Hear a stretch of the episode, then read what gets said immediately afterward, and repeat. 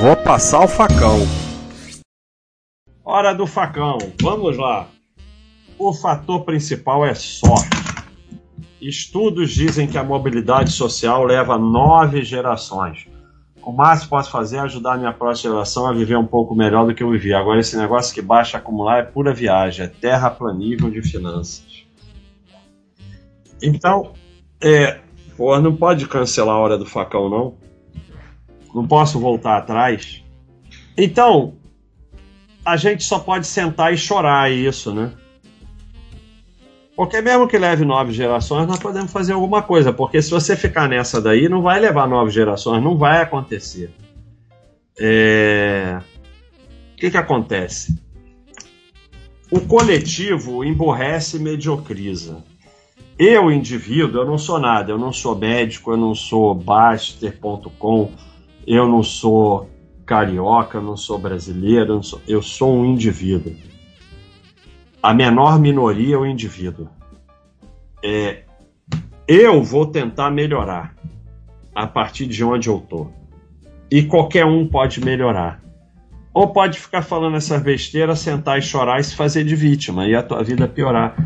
Se o quanto vai melhorar, o quanto vai sair daqui para ali, eu não sei. Mas eu sei que se ficar falando isso daí achando que não tem o que fazer, não vai melhorar. É certo. Para você é certo que você não vai melhorar. Você já, já determinou o seu destino. Não melhorar e ficar falando essas besteiras. Agora, eu já vi muita gente melhorar. Se vai mudar de mobilidade social ou não, não interessa. Eu já vi muita gente melhorar, eu já ajudei muita gente a melhorar. E muita gente já me ajudou. E a gente está aqui pagando a escola 16 crianças que vão para uma escola melhor e pode ser que melhorem. Então, só o que você pode é fazer alguma coisa. Um milhão em VEG e um milhão em Taesa, por exemplo. Qual delas vai fazer eu pagar minhas contas?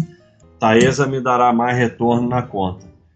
Dividendo de empresa boa seja a mesma qual você aportaria pelo fundamento e lucros, o que adianta eu ter só a valorização? Vou pagar minhas contas e viver como quando me aposentar. Se não pegar dinheiro na conta, terei que trabalhar até morrer, acumulei. Eu não consigo nem acreditar. Eu já falei 1.800 vezes que todas as empresas pagam dividendos a gente faz exemplos teóricos. Não existe não pagar dividendo no Brasil. A VEG, por exemplo, paga dividendo. Então, esse é o primeiro ponto. Ninguém consegue fazer uma carteira de ações que não paga dividendos. É impossível no Brasil. Não tem como. E depois, a Apple, que ficou anos e anos sem pagar dividendos, Aí você ficou com 10 milhões de dólares na Apple. Como é que você vai pagar a sua conta? É, é, as pessoas ficam malucas. For... E vai ficar sustentando o sistema pro resto da vida. Você tem 10 milhões de dólares em Apple, você não pode vender um pouquinho para pagar a tua conta, não? Você nunca mais vai ficar pobre. Porque você vai vender um pouquinho e daqui a pouco você tem 11 milhões. Provavelmente esse é mais um que ele tá achando que é dinheiro extra. Provavelmente. É. A gente mostrou aqui que vender ação e receber dividendo é exatamente a mesma coisa. Mas já começa dessa maluquice.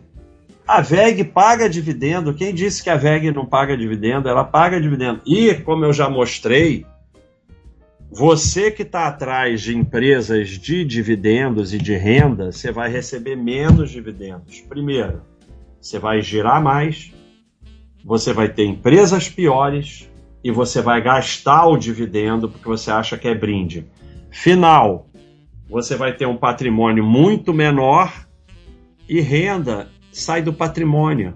Então, quando você tiver 100 mil ganhando 10% de dividendos, você vai ganhar 10 mil.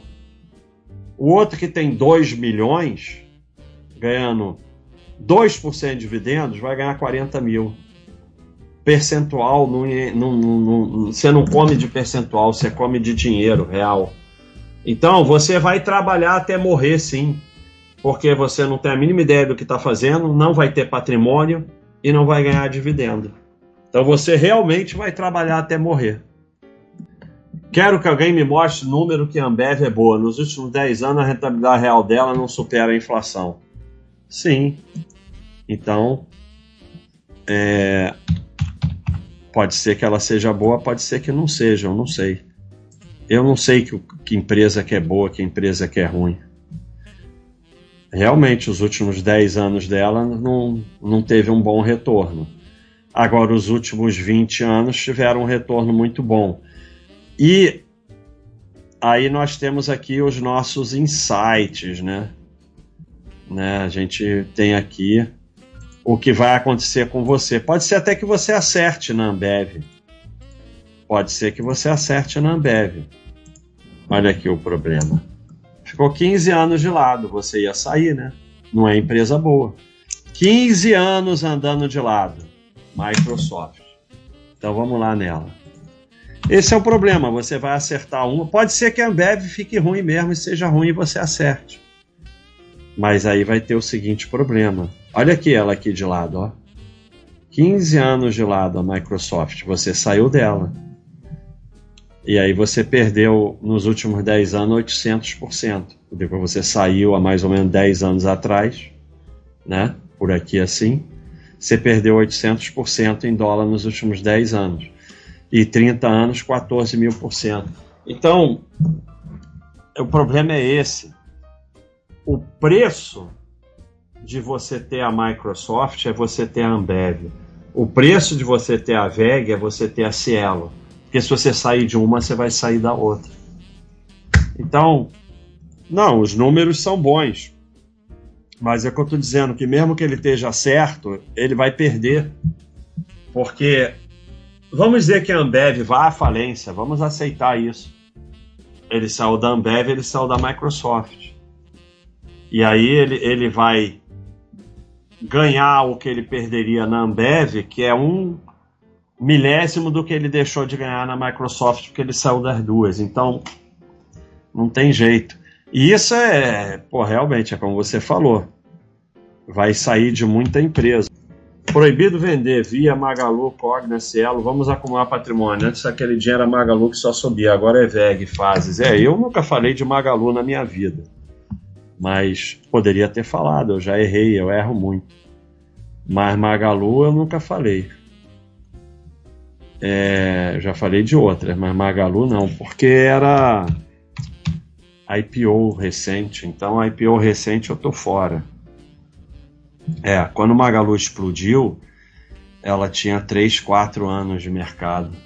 Então eu de Magalu nunca falei, mas falei de outras que errei, a própria Cielo, então eu erro muito mesmo. Mas é, é isso aí. É, não são fases, porque exatamente a, a, o buy and hold é que você compra e guarda. Cogna também eu nunca falei. Cogna eu só alertava. Cielo eu já falei. Cogna, na verdade, eu alertava o pessoal para tomar cuidado, né? Porque é, é muito perigoso empresa.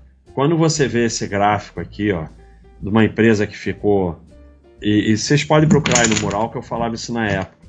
Uma empresa que ficou 11 anos de lado de repente explode, é muito perigoso.